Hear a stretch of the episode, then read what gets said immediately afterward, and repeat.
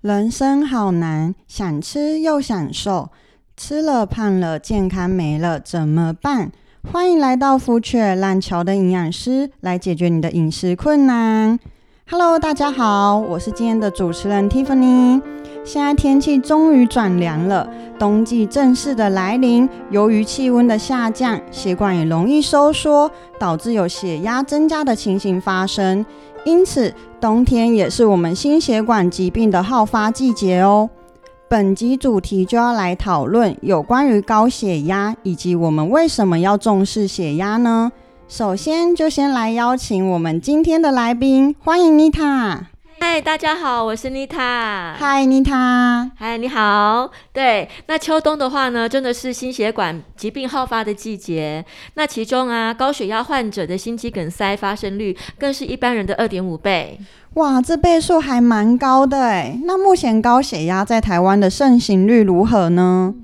在台湾的话，根据国健署统计啊，我国十八岁以上国人罹患高血压的比例有高达二十六 percent。当中四个人就有一个人有高血压，等于是将近有三成的成年人罹患有高血压。嗯。那这三成的族群都是老人家吗？嗯，高血压已经不再是老人家的专利了。那在二十岁到三十九岁这个族群中，大概有快要到三十六万的年轻人患有高血压，而且还有一些他不到三十岁啊，血压就飙到一百八十。毫米汞柱以上，那甚至的话，也有小朋友国小学童就罹患高血压的案例耶！天啊，国小生就高血压，也太可怕了吧？那代表高血压其实是有年轻化的趋势，大家都应该要好好重视。再者，卫福部在于今年六月底公布一百一十年国人十大死因的统计结果。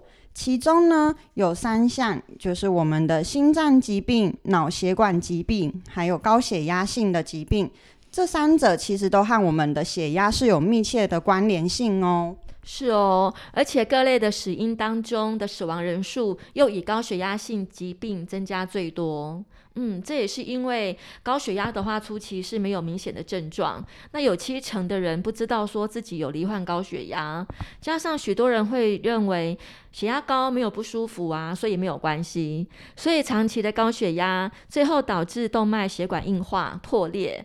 那如果说这样子的情况啊，发生在比较大血管的器官，像脑就是脑中风，那心肌梗塞之类的，这还蛮严重的。嗯、对，对，真的。那如果说是在比较较小的血管啊，那也会产生肾脏病，然后视网膜病变，嗯，这些的问题。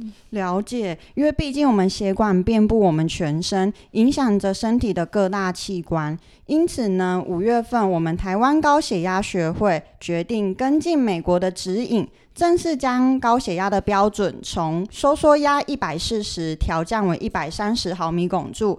以及舒张压九十调整为八十，就是希望能够积极做好对于高血压的一个预防，减少高血压相关的疾病发生。那到底是什么原因会引发高血压呢好，那高血压的原因啊，基本上就是我们有分续发性的高血压。那呃，这部分的高血压的现象是比较少的。那少部分是因为疾病、药物，例如说甲状腺的问题，那肾脏疾病，然后呼吸中止症啊，跟那个主动脉狭窄。那有些怀孕的时候呢，也会有引发高血压的现象。那这种高血压它会突然发作，突然会造成血压升高，它的程度也会比一般的血压来得高，比一般的原发性高血压还要严重。那通常排除病因，血压就会恢复正常了。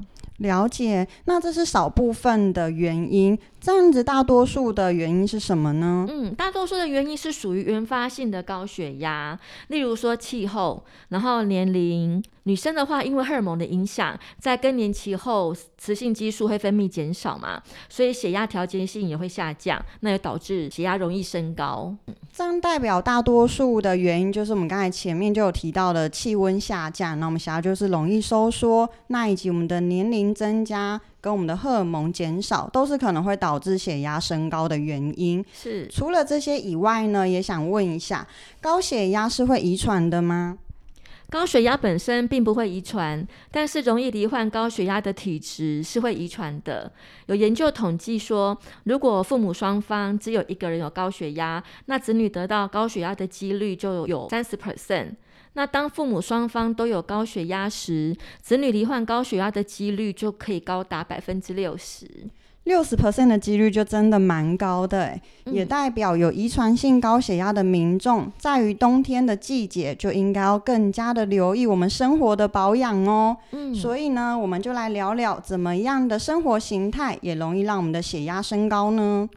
是，首先的话就是吸烟喝酒，就很明显的容易让血压增加。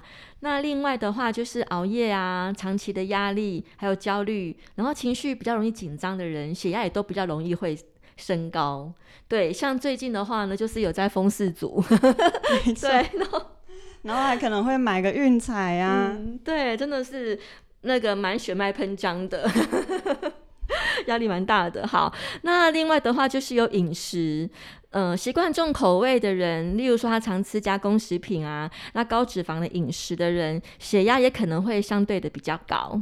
这样听起来，如果我们现在就是熬夜看世足啊，还煮个可能泡面，或是点个口味重的盐酥鸡，再配个啤酒，哇，这完全符合了刚才妮塔提到的容易增加血压的这个所有的条件呢。嗯，是，然后另外一个话就是还有体重，也是那个让血压会增加的因素。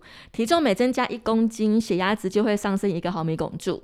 那如果说增加十公斤，血压值就很有可能从一百二十，然后到一百三十，就是把自己放在一个高血压的状况了。了解，所以大家的体重的一个浮动也是需要去多加留意的。嗯，那接下来呢，我这里有准备几个问题要来询问一下妮塔。主要是一般民众可能会有的疑惑和迷失。首先呢，我们前面有提到高血压标准的下降，从我们的收缩压一百四十调整为一百三，舒张压九十调整为八十。那请问这一高一低的数字分别代表什么意义呢？嗯，那血管中所产生的压力啊，就叫做血压。那当心脏收缩，血液从心脏打出去的时候的压力就叫做收缩压。那当心脏舒张的时候，血液流回心脏的时候，所产生的压力就是舒张压。两个压力的差距就是我们的脉压差。哦，那脉压差对身体有什么影响呢？对，那脉压差一般的差距，如果在二十到三十毫米汞柱，都算还是正常的。但是如果说它差距超过六十个毫米汞柱以上，就代表说血管弹性不佳，那未来得到动脉硬化和中风的几率就会增加喽。嗯，所以大家应该也是要注意自己的脉压差是否有在三十毫米汞柱高的安全范围。那再来，如果我们分别来看这两个数值，举个例，像是收缩压一百四十，舒张压八十，这样还算是高血压吗？嗯，以今年度五月修订的新的标准啊，是收缩压大于一百三十，或是说舒张压大于八十，都可以定义为高血压。所以刚刚这个例子，他的血压就可以算是高血压了。哦，所以即使它其中一个数值是标准的，但只要有一个数值是超标，就是我高血压。是。好，那基本上比较典型的高血压，大多是我们的收缩压超过了一百三。那假如今天是收缩压就一百一，但是舒张压九十过高，这是什么情况呢？嗯，这个的话就是，嗯、呃，我们可以称为说单纯舒张期高血压，常发生在肥胖或者是说年轻人的身上。那大部分的话和吃太咸、少运动，或是说喝太多酒有关系。那研究有显示说，舒张期高压比较会造成心脏跟脑部的受损。那对于年轻人的舒张期高压，因为我们来日方长，所以建议还是要趁早改善我们的血压问题。这也算是潜藏的高风险呢。嗯。所以不管是我们的收缩压还是舒张压的数值都很重要。那前面我们有提到，血压本来就会跟着我们的年龄增加，也因此有人就有说，老人家的血压高也是正常的，这样是正确的吗？嗯，这个观念是不对的。这几年台大医院有参与一份我们亚洲的跨国合作研究，那研究中就是有将中老年的血压分作两组，一组的话就是血压控制在一百三，然后另外一组的话就是控制在一百三到一百五以下。那其实研究就会发现说，血压控制在一百三十啊八十以下的这一组，有百分之八十的心血管疾病是可以预防的。嗯，那当中最严重的中风，还是说呃急性心肌梗塞的风险啊，也可以下降三十三 percent。所以啊，当我们看到老人家在收缩压高，还是舒张压不高的时候啊，不要觉得好像没有关系，因为这个现象已经是反映出血管弹性更老化的问题了。所以老人家的血压建议应该还是要控制在于一百三十以内，嗯，才可以有效的减少各类型的心血管疾病的风险哦。嗯，是，而且可以提高老人的生活品质。好的，那谢谢妮塔替我们大家解答了以上的问题，相信听众对于血压数值的一个含义能够有更进一步的了解。不过数值通常也是借由测量而来的，嗯，所以我们好像也可以来讲一下有关于血压的量测。好，那我们建议的话，早晚都要量一次血压，因为一天的血压都会有波动，并不是不变的。那它呈现的是双峰一谷的现象。那双峰的话，两个高点的时间就是在早上起来六点到十点，还有下午四点到六点的时候。那这两个时段的血压会比较高，中间的时间血压就会比较低。所以建议的话，量血压在早上的时段，还有睡前，我们各量一次。了解，那测量哪一只手有什么差别吗？嗯，量血压的时候啊，两只手的血压数据都会有点不同，所以两边都要测量。那以读数比较高的手臂那边的血压为主要的测量判断依据。那如果两手的差距在十个毫米汞柱以内是可以接受的。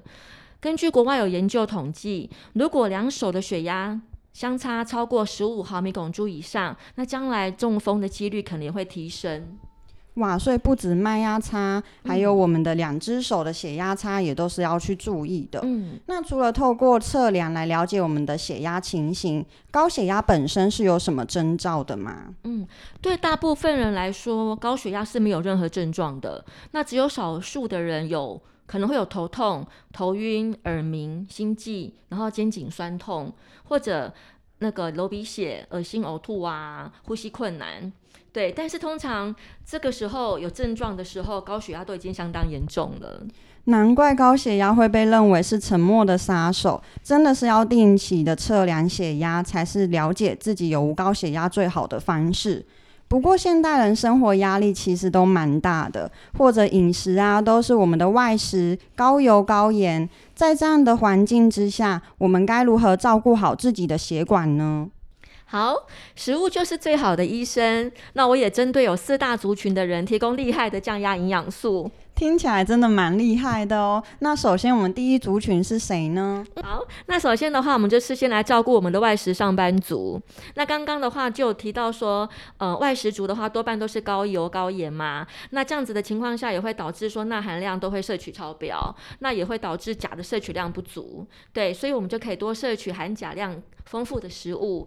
然后钾的话呢，因为它可以促进钠的排泄，那同时也可以抑制肾素系统，所以可以达到我们降血压的功能。那富含钾的食物有哪一些呢？嗯，我们常吃的根茎类，然后蔬菜类，然后还有水果的话，像香蕉啊、番茄啊，都是很丰富的含钾食物来源。而且我觉得像是外食族啊，刚才妮塔有提到的根茎类，其实超商如果买个烤地瓜啊，或是烤马铃薯，也是都可以补充到钾离子的。没错。那第二大类，我们再聊一下紧张压力族。然后我们都知道嘛，长期处于紧张压力的情形下啊，肌肉血管也都会比较紧绷。那镁的话是可以放松血压、放松肌肉，那就可以帮助我们镇静神经，帮助入眠，也可以帮助我们减少焦虑跟紧张的情绪。对，那富含镁的食物啊，就是有包含牛奶跟 cheese，，然后芝麻、全谷类，像当中的红豆、糙米都是含量很丰富的。所以啊，如果在很紧绷的一个状况之下，那加上我们现在天气变冷了嘛，我觉得好像来一杯热牛奶啊，或是薰衣草鲜奶茶，都可以让我们缓和下来，也还不错哦。好，是的哦，听起来蛮不错的。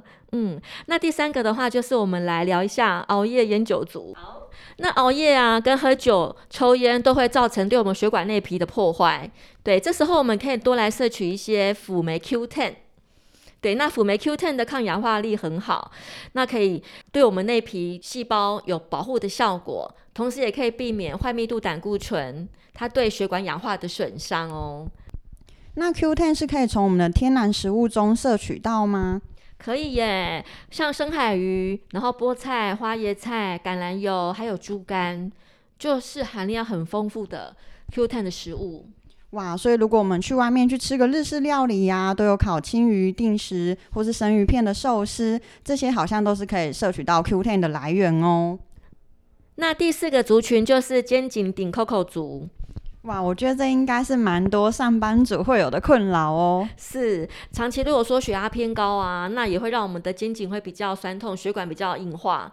对，那这时候我们就可以多摄取一些那个含精氨酸含量高的食物。那精氨酸主要是人体的必需氨基酸，它可以让我们的血管平滑肌收缩，然后让我们血管扩张，所以达到我们的话可以帮我们降低血压的效果。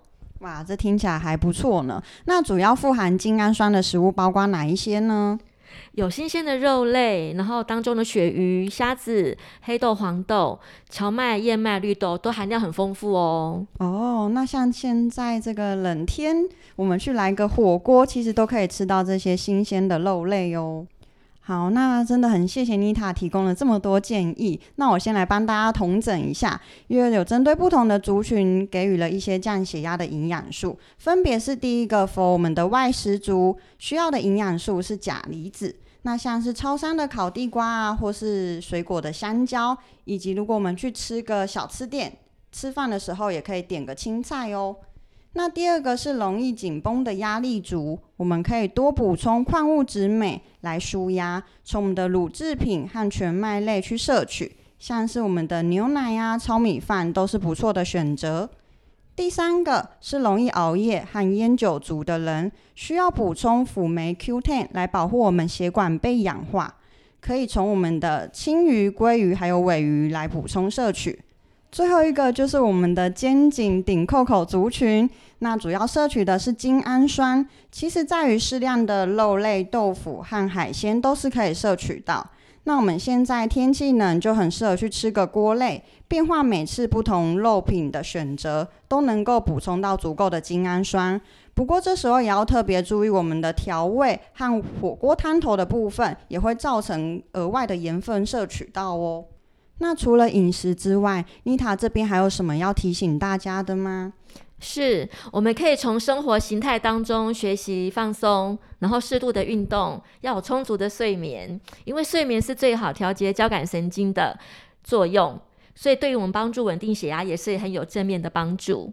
那第三个的话就是体重。我们应该尽量的保持体重在理想体重的范围。那建议身体质量指数 BMI 控制在十八点五到二十二之间。那我们前面有提到，我们只要减重一公斤，血压就可以下降一个毫米汞柱。所以减重十公斤的话呢，血压就可以降低五到二十个毫米汞柱，等于四颗降血压药。这部分真的很有感觉，因为其实我们不少的学员在减重的过程中，血压也都会跟着一起下降。像是有人减了十八公斤，他的收缩压就从一百四十毫米汞柱降到了一百一十哦。是，所以呀、有八成的心脏病与中风是可以预防的。那希望我们今天透过高血压主题的分享，能够引发大家对高血压的关心。那确认我们的血压是不是在一百二十八十的理想值以下？那我们可以提早发现高血压，预防高血压，那也可以预防高血压并发症的发生。而且食物是最好的医生，食物就在每天的饮食生活中。希望今天的降压饮食能够贴近大家的生活，让营养为大家带来发挥促进健康的力量。好哦，再次谢谢妮塔今天带来的分享，也希望借由本集内容，我们都可以一起来注意自己的血压，特别在于冬季是心血管好发的季节，家中的长辈也需要我们多加留意血压的变化，还有生活饮食的把关哦。我们是乔登营养师，希望可以解决大家饮食上的各种烦恼，也欢迎听众有任何问题可以在下面留言哦。那我们就下次见喽，拜，拜拜。